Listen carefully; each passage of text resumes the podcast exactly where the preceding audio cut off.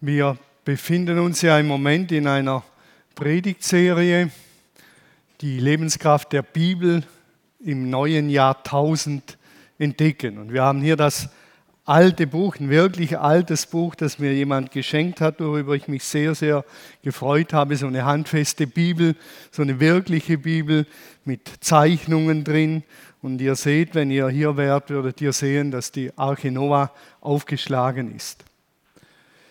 Wir haben einige Predigten hinter uns. Es begann ja mit der Predigt, die Bibel ein Drama in fünf Akten. Und ich habe versucht, in einem Schnelldurchgang, 40 Minuten, das ist ein Schnelldurchgang von der Schöpfung, Sündenfall, Israel, Jesus, die Kirche, das Messiasvolk und dann kommt noch die Vollendung irgendwann obendrauf, die großen roten Linien zu zeigen. Äh, Daniel hat über den Sündenfall gepredigt und über die Schöpfung. Und heute befinden wir uns in diesem Bereich hier.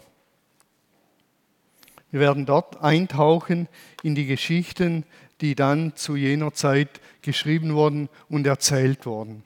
Als ich so über die Sintflut nachgedacht habe, meditiert habe, zu Hause gesessen bin, so wie ihr vielleicht jetzt daheim sitzt bei einer Tasse Kaffee und äh, schaut in den Livestream rein. Schön, dass ihr dabei seid, freut mich.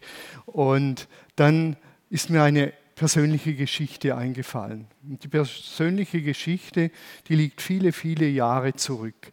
Eine Geschichte, die ich erlebt habe mit einer unserer Töchter und die ich erzählen darf. Wir haben dieser Tage nochmals darüber geredet. Eine unserer Töchter, so im Alter zwischen fünf und sechs Jahren, hat regelmäßig aus meinem Geldbeutel Geld geklaut. Das war einfach so, die hat Geld geklaut. Und das Komische war, ein paar Tage später kam sie dann und hat gesagt, Papa, ich habe dir wieder Geld geklaut.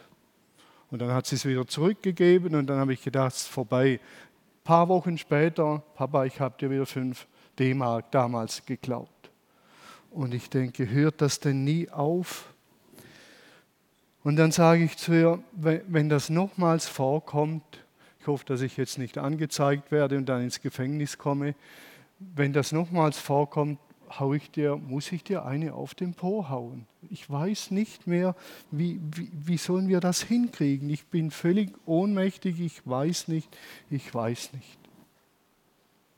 Und in dieser Not kam sie dann wieder und hat wieder gesagt, Papa, ich habe dir wieder Geld geklaut. Und ich denke, es darf doch nicht wahr sein. Und dann habe ich ihr gesagt, du weißt, was ich gesagt habe und ich muss das jetzt umsetzen, ich muss das jetzt tun. Ja, ich weiß, Papa. Und dann habe ich ihr eine auf den Po gehauen und das hat mir so wehgetan, mir und dann sitze ich auf dem Stuhl, sie setzt sich auf meinen Stuhl, auf meinen Schoß und wir haben beide geweint. Eine Erinnerung, wir haben dieser Tage noch darüber gesprochen, ob ich es erzählen darf und sie hat gesagt, ja Papa, erzähl es, ist ja kein Problem. Wir haben geweint. Ich habe geweint, weil der Schmerz in mir so groß war, einem fünf-, sechsjährigen Mädchen eine auf den Po zu hauen, in ihr der Schmerz, das Versagen, das Elend. Und wenn ich an die Sintflutgeschichte denke, fällt mir immer wieder diese Geschichte ein. Und man kann jetzt sagen, ja, was, was ist das für eine Geschichte, die du da erzählst? Ist das eine Geschichte über Erziehungsmaßnahmen? Erstens, klare Ansage, zweitens durchziehen, drittens konsequent sein, viertens mitleiden. Um was geht es eigentlich? Und je länger ich diese Geschichte bewege, wir bewegen sie immer wieder, heute lachen wir darüber, sie lacht darüber. Das Schöne ist ja, sie sagt, seit diesem Tag an habe ich nie mehr Geld geklaut, nie mehr. Und was ist die Geschichte? Was bringt sie zum Ausdruck? Und je länger ich nachdenke, je mehr meine ich, dass diese Geschichte eine tiefere Bedeutung hat. Und das sind zwei Dinge, die tiefer liegend sind dass ich in dieser Geschichte entdecke, wie sehr ich unsere Töchter schätze, wie sehr ich sie, ich sag's mal so, liebe, wie wertvoll sie sind, weil es mir so weh getan hat. Unglaublich. Das Zweite, was in der Geschichte vorkommt, meine tiefe Sehnsucht als Papa und als Vater, dass das Leben unserer Kinder gelingt, dass sie mündige Kinder werden, dass sie in der Lage sind, ihr Leben zu bewältigen. Die Vorstellung, unsere Tochter wird 20, 25, 30 und man sagt, das ist die Tochter vom Thomas, das ist die und die, das, die klaut immer, ist ein Dieb, die klaut immer. Alle Kassen weg, alles weg, wenn die kommt, weil die klaut. Es war unvorstellbar für mich. Die Sehnsucht, ich will eine Tochter und ich will Kinder, die lebenstüchtig sind.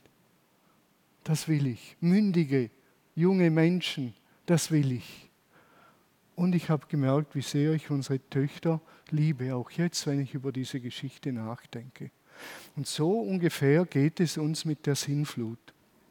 Wir können ein paar oberflächliche Dinge anschauen und sagen, erstens, zweitens, drittens, viertens, fünftens erledigt oder wir tauchen tiefer ein und entdecken tiefere Wahrheiten in dieser Sinnflutgeschichte. Und ich hoffe sehr, dass uns das gelingt, dass wir tiefere Wahrheiten in dieser Geschichte entdecken. Und ich hoffe, dass wir zu mündigen Christen werden, auch durch diese Geschichte. Denn diese Geschichte und die Sinnflutgeschichte, da gibt es Parallelen. So viel mal ganz kurz zur Vorrede, dass wir ein bisschen ein Verständnis kriegen und nicht an der Oberfläche hängen bleiben und sagen, okay, wenn ein Kind laut eine auf den Arsch hauen und alles wird gut. Ich weiß nicht, und wir haben uns darüber unterhalten, weshalb sie nicht mehr geklaut hat. War es wirklich der kraftvolle Klaps auf den Po oder war es, dass sie gesehen hat, wie ich leide? Dass sie merkt, mein Papa, der meint's gut und ernst mit mir. So meint er es. Man bestraft nicht. Ich habe ja nicht in der Wut bestraft, sondern wohl überlegt. Und sie sagt, ich glaube eher, dass es das war, dass ich gemerkt habe, Papa, du meinst es gut mit mir.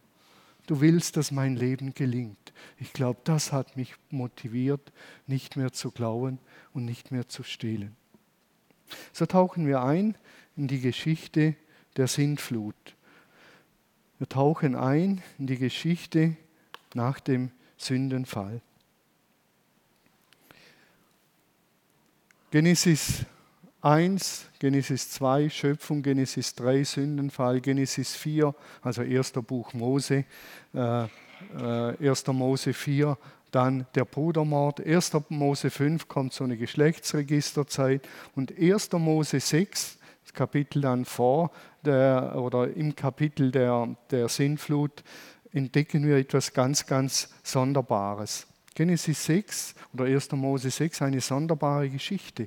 Die geht der Sintflut voraus, nämlich dort lesen wir, dass Gottes Söhne, wahrscheinlich Engel und Menschentöchter, die haben Geschlechtsverkehr gehabt, die haben Sex miteinander gehabt.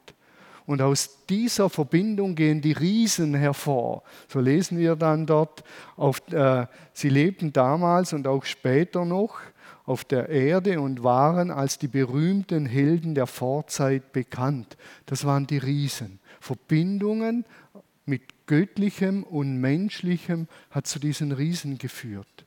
Was will uns diese sonderbare Geschichte sagen? Und das ist ein Streben bis heute. Menschliches und Göttliches vereint sich irgendwie und wir stimmen die Götter gnädig und da entsteht was. Es gibt bis heute in Indien noch Tempelprostitution. Doch junge, hübsche, wunderschöne Mädchen, die in den Tempel gehen, die im Tempel den Göttern tanzen, reizen mit ihrer Schönheit, mit ihrem Sexappeal, die dann mit Priestern Sex vollziehen, um die äh, Götter gnädig zu stimmen. Das gibt es heute noch. Es gibt diese skurrilen Verbindungen zwischen Sexualität und Heiligem, um die Götter gnädig zu stimmen offiziell verboten in Indien seit 88, aber es findet nach wie vor statt.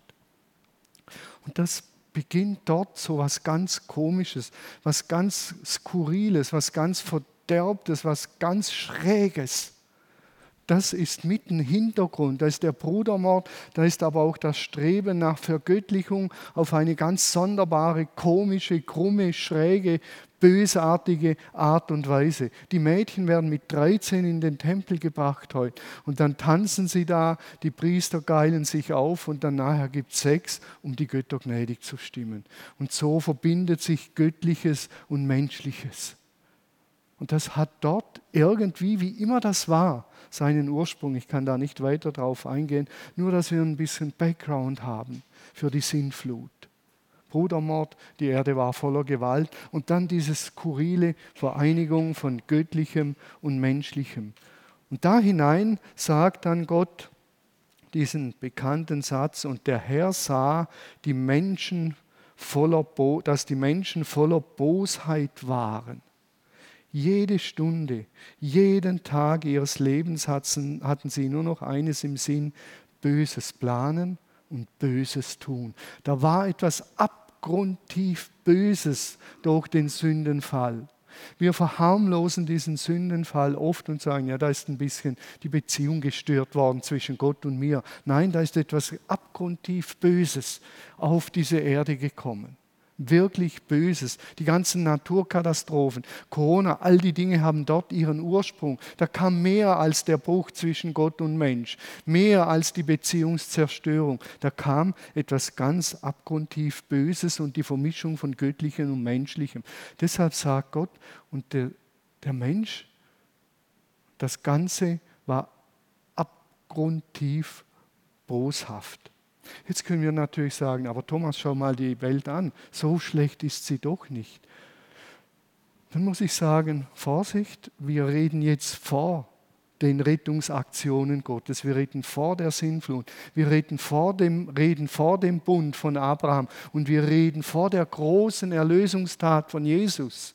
Wir sind in diesem Zwischen, zwischen Sündenfall und dem Weg der Errettung und der Erlösung, der großen Sehnsucht Gottes. Und ich bin jetzt wieder bei meiner Tochter, der großen Sehnsucht, wie kann ich das Projekt Welt retten?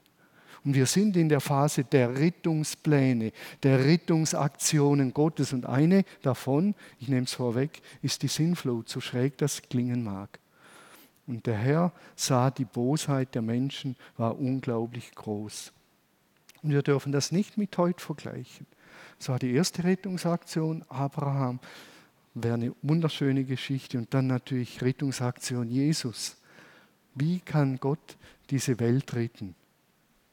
Und dort muss es brutal schlimm gewesen sein. Und dann kommt ein Vers, der kaum auszuhalten ist. Und dann lesen wir ganz einfach, und es reute den Herrn, dass er die Menschen auf der Erde gemacht hatte. Und es bekümmerte ihn in sein Herz hinein. Unvorstellbar. Ein Gott, den wir als allwissen, allmächtig beschreiben, der hat ein Herz.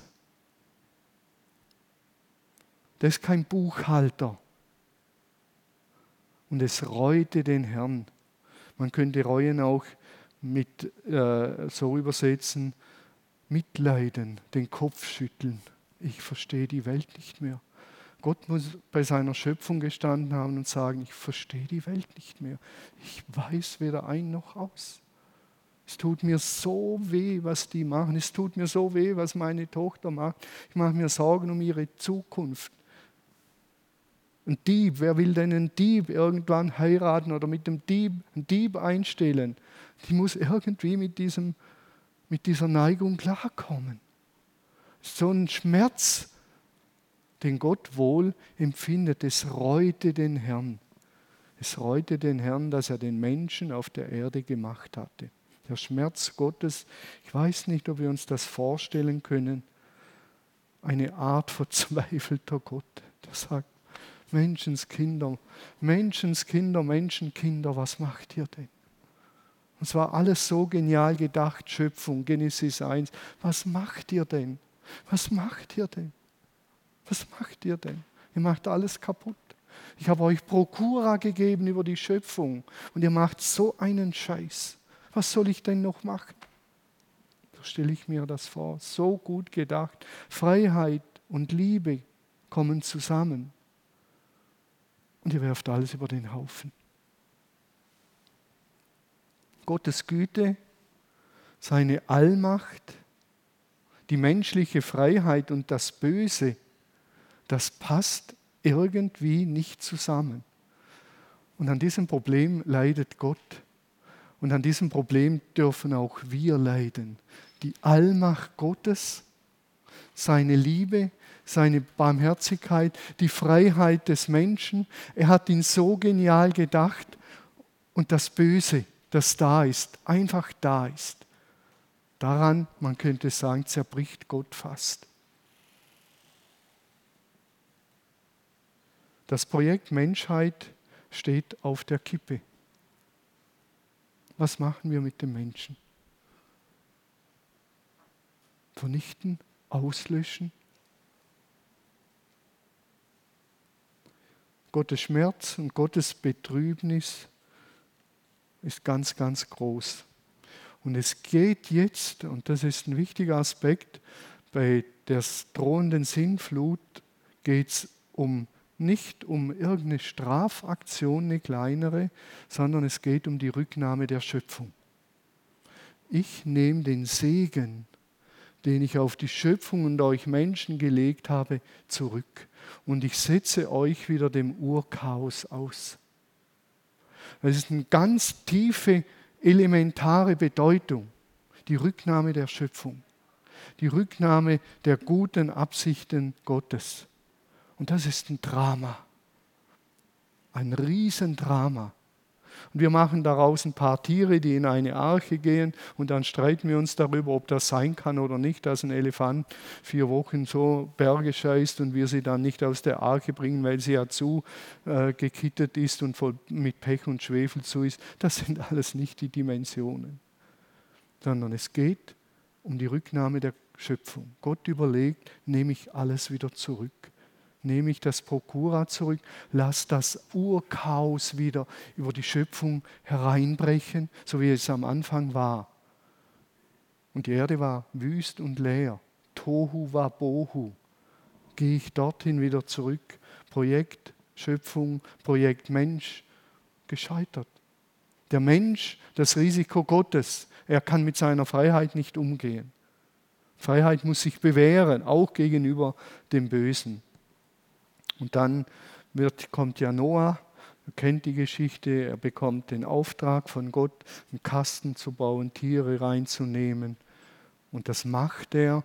Und was Noah hoch angerechnet wird, auch im Neuen Testament, ist das Vertrauen. Er vertraut Gott.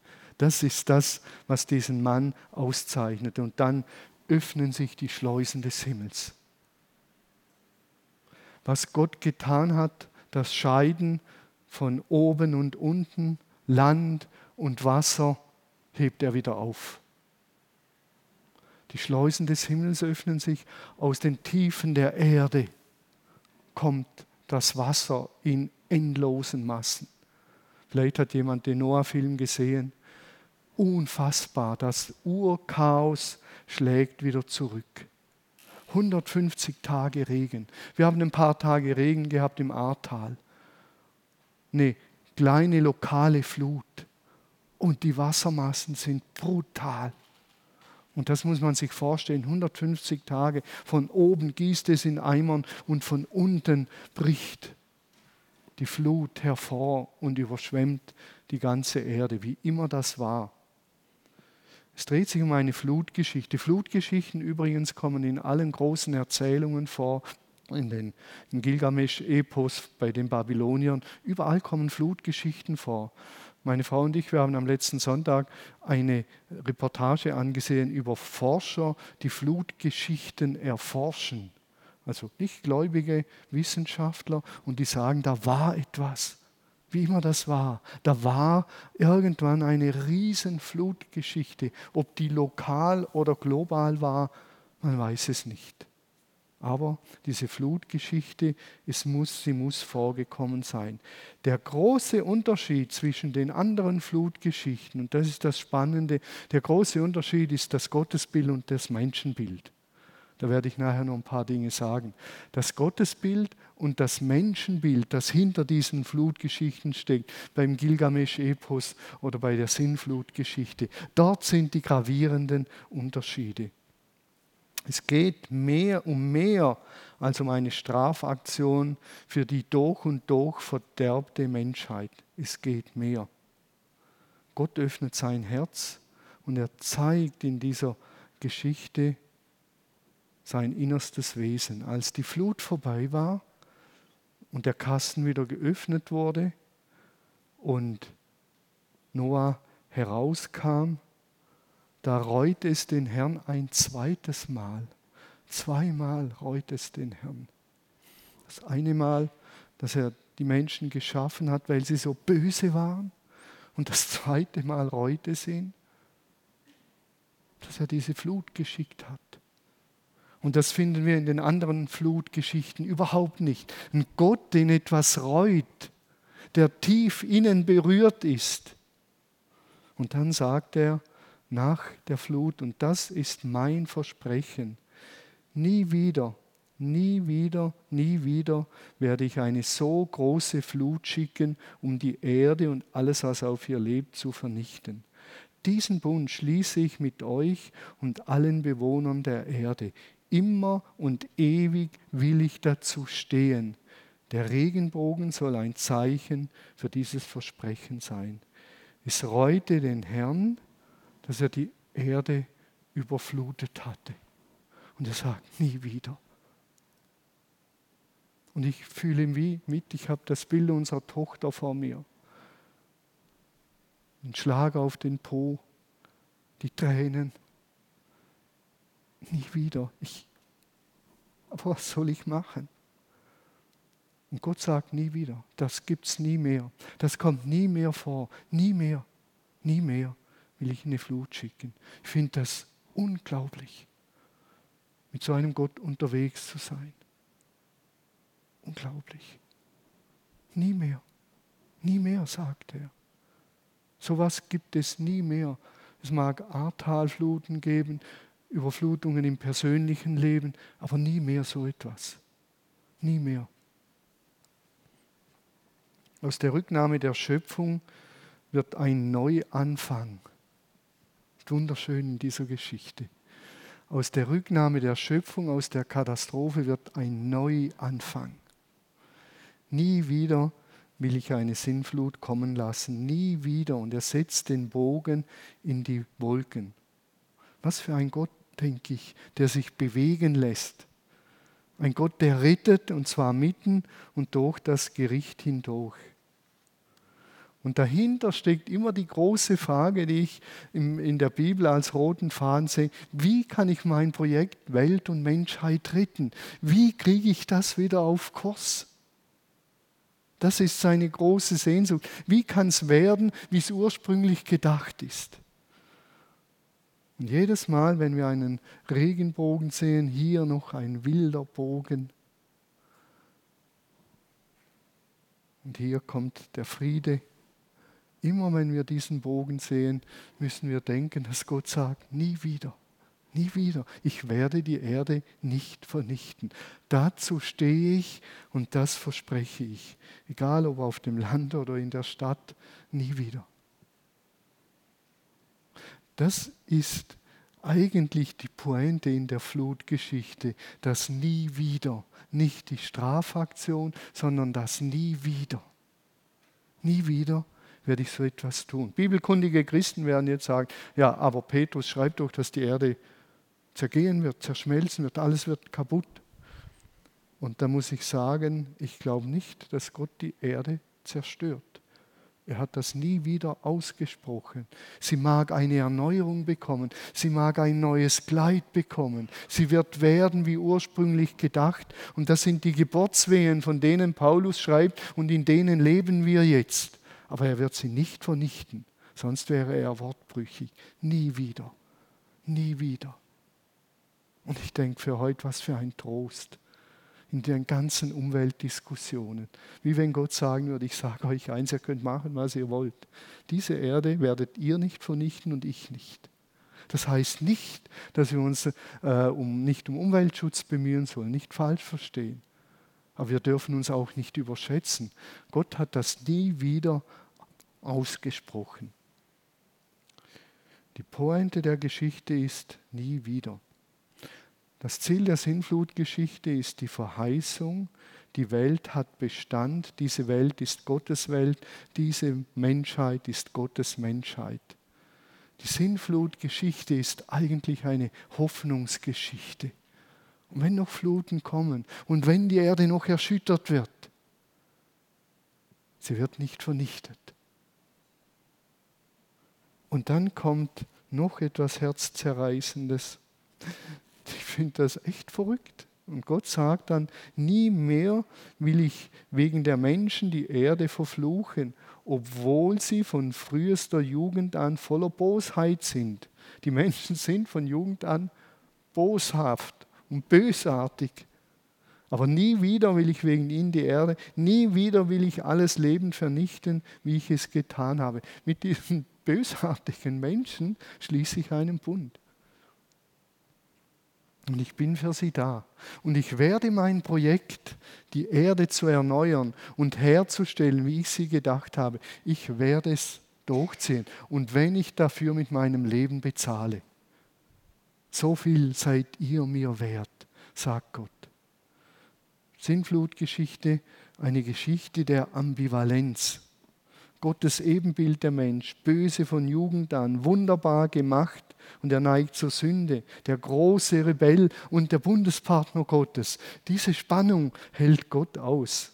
Und das Menschenbild der meisten Christen ist entweder zu negativ oder zu positiv. Der Mensch, man denkt, ich bin der Held und das Allerbeste, was Gott je passiert ist, dass es mich gibt. Die anderen sagen, der Mensch ist nur böse, schlecht von Jugend an. Da ist eine Ambivalenz. Und wir sind in der Rettungsgeschichte und wir sind in der Zeit, wo Jesus unterwegs ist und heilend unterwegs ist. Und er hält das aus und Gott hält das aus. Und er sagt, das Trachten der Menschen ist böse und ich schließe einen Bund mit ihnen. Ich gehe mit ihnen, dass es besser wird. Er hält es aus. Wir halten es nicht aus. Wir überhöhen den Menschen, auch als Christen mit den vielen Tassen und Aufklebern, du bist das Beste und der Schönste und das Alleredelste, was es gibt. Dietrich Bonhoeffer bringt es auf den Punkt. Dietrich Bonhoeffer sagt, Gott liebt den Menschen nicht, äh, der Mensch ist, äh, Gott liebt den Menschen nicht, weil er so wertvoll ist, sondern der Mensch ist wertvoll, weil Gott ihn liebt. Ein großer Unterschied. Weil wir geliebt sind, sind wir wertvoll. Nicht, weil wir die Helden sind, liebt uns Gott, sondern weil er uns liebt, sind wir wertvoll. Noah ist das Bild für einen, der äh, sich um diese Schöpfung kümmert. In der Rettungsaktion der Arche, er nimmt die Tiere mit, das ist das Bild. Der Schöpfungsauftrag wird im zweiten Sinne an Noah wieder zurückgegeben. Die Erde bebauen, die Erde bewahren, fruchtbar sein und die Erde beherrschen. Es ist wie ein zweiter Auftrag, der jetzt kommt und den Noah auszufüllen hat. Die Geschichte der Sintflut ist eine Hoffnungsgeschichte. Und Noah lässt sich auf diese Rettungsaktion ein und er erhält den grundlegenden Schöpfungsauftrag zurück. Er erhält einen konkreten Auftrag und der erste Segen wird wiederholt, wird erneut ausgesprochen mit der Klarheit, dass er nie mehr zurückgenommen wird. Die Bedrohungen sind weiter real, das ist klar. Kleinere Sinnfluten gibt es wie im Ahrtal, im persönlichen Leben. Das gibt es alles. Aber wir wissen, das sind alles letztendlich Hoffnungsgeschichten. Gott wird daraus etwas machen und in seiner Treue in dieser Zeit zu uns stehen. Es sind Geschichten der Hoffnung. Und auch die Schöpfung wird bewahrt werden. Die Sintflutgeschichte ist weder ein Märchen, sie ist kein Märchen, sie ist keine Fantasy-Geschichte, sie ist keine Fabel. Und die Sintflutgeschichte ist mehr als symbolisch. Und die Sintflutgeschichte ist kein wissenschaftlicher Bericht, der Fakten beschreibt. Die, genau so war's. Die Sintflutgeschichte ist eine Geschichte der Hoffnung. Eine grundlegende Geschichte der Hoffnung. Sie ist eine theologische Verdichtung der ganzen Menschheitserfahrung. Die ganze Menschheitsgeschichte kommt darin vor.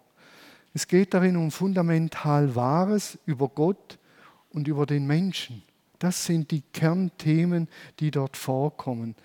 Die Sintflutgeschichte ist eine Geschichte mit einem wahren Kern. Und deshalb ist sie real und tiefer real. Und sie transportiert tiefere Wahrheiten, als wenn wir einfach die Sinnflutgeschichte eins zu eins für wahr halten wollen. Sie transportiert tiefere Wahrheiten. So wie die Geschichte mit unserer Tochter eine tiefere Wahrheit transportiert. Nicht nur die Wahrheit, wie man Kinder erzieht, das ist sehr fragwürdig, sondern die tiefere Wahrheit, dass ich eine tiefe Liebe habe zu unseren Kindern. Die tiefere Wahrheit, dass ich will, dass ihr Leben gelingt. Und das steckt hinter dieser Sinnflutgeschichte in aller Deutlichkeit. Deshalb ist sie mehr real als so, wie wir es denken. Sie ist geheimnisvoll, mystisch und doch real tiefer real, aber nicht nach unserem heutigen wissenschaftlichen Denken so abgelaufen. Sie ist mehr, aber sie ist keine Fabel. Und das ist das Faszinierende. Sie beschreibt von einem unbeschreiblichen Gott. Natürlich gibt es in der Bibel Geschichten, die sind reale Fakten. Das ist mir bewusst. Bitte jetzt nicht den Rückschluss ziehen, dass ich alles so deute. Das ist klar, die Auferstehung von Jesus ist ein realer Fakt. Punkt, fertig aus. Aber diese Geschichten transportieren unglaublich tiefe Wahrheiten und wollen so verstanden werden. In der letzten Rettungsaktion wird der Mensch noch wuchtiger und gewaltiger zum Menschsein befreit. Er wird befreit zum Menschsein, zum wahren Menschsein durch Jesus. Er wird erlöst von dem Bösen. Und er kann Schritt für Schritt ins wahre Menschsein hineinwachsen. Die Bundesschlüsse und Rettungsaktionen Gottes, die steigern sich bis dorthin, dass Jesus uns befreit von dem Bösen. Und darum beten wir und erlöse uns von dem Bösen. Das hat er getan und das kann er tun. Das ist die Steigerung. Und wenn er wiederkommt, dann wird am Ende alles neu. Und am Ende kommt nochmals Noah zur Sprache in den Endzeitreden Jesu, als er sagt, es wird sein wie zu den Zeiten Noahs. Die Menschen heiraten, lassen sich heiraten, tun so, wie wenn alles bestens wäre. Und dann kommt das Ende und die Wiederherstellung, die Neuwerdung. Lebt wachsam, sagt Jesus. Lebt in der Nachfolge, dass ihr gerichtet seid für die neue Welt Gottes. Und durch ihn sind wir gerichtet, wenn Jesus wiederkommt. Die Geschichte von der Sintflut, eine Hoffnungsgeschichte. Und ich muss dazu sagen, wir fragen uns jetzt vielleicht, wie wirkt sich das in meinem Leben aus, in deinem Leben, in deinem Leben daheim, auf dem Sofa oder auf dem Stuhl? Wie wirkt sich aus?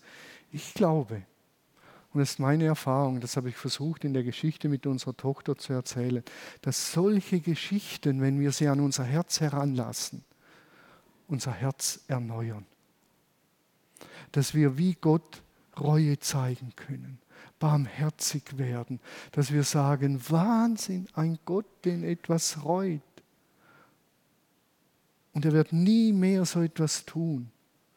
Diese Geschichten sollen unser Herz anrühren und uns neu machen und uns sagen, es gibt eine Chance, lass dich von dieser großen Geschichte neu berühren und bleib nicht bei der Strafaktion hängen und bleib nicht bei pseudowissenschaftlichen Diskussionen hängen. Bleib nicht dort hängen, sondern bleib dort hängen, ein Gott, der einen Bogen setzt und sagt, nie mehr, nie mehr, nie mehr, nie mehr. Ihr seid mir zu wichtig, ihr Menschen. Und am Ende gebe ich mein eigenes Leben, denn ich liebe euch mehr als mein eigenes Leben. Das ist der Höhepunkt der Rettungsaktion durch Jesus. Und wenn das im Großen unser Herz erreicht, werden wir es im Kleinen leben. Dann werden wir vielleicht die eine oder andere Strafaktion durchführen, aber nicht als Strafaktion, sondern mit einem guten Ziel. Und wir werden vielleicht in der Strafaktion mitleiden und weinen, in der Hoffnung, dass das Herz des Menschen berührt wird, den wir auf einen guten Weg bringen wollen. Nicht manipulativ. Manche Mütter weinen so manipulativ und sagen, äh, Annelie, du machst mir so viel Sorgen. Das ist nicht gemeint, das ist eine üble Sache, wenn man Menschen so manipuliert, sondern aus einem tiefen, ehrlichen Herzen hat es Gott gereut. Ich bete jetzt und dann beten wir singend zu diesem Gott. Lieber Vater, ich danke dir für diese große, große Geschichte, den Epos von der Sintflut. Danke, Vater, dass du kein unbeweglicher Eisklotz bist der einfach seine Prinzipien durchhaut, sondern der ein Herz hat. Und du hast uns zugesagt, dass du unser Herz erneuern willst. Und du willst es erneuern auch durch solche Geschichten, dass sie unser Herz berühren, auch in dieser unsicheren Zeit. Dass wir wissen, du gibst diese Schöpfung nicht preis. Vater, berühre unser Herz, auch jetzt im Lobpreis. Berühre es ganz neu mit deiner Liebe, mit deiner tiefen Menschlichkeit und deiner Hingabe, damit unser Leben gelingt. Berühre uns hier im Saal und berühre auch die Leute daheim, die uns zuschauen, dass auch bei ihnen neu werden kann. Amen.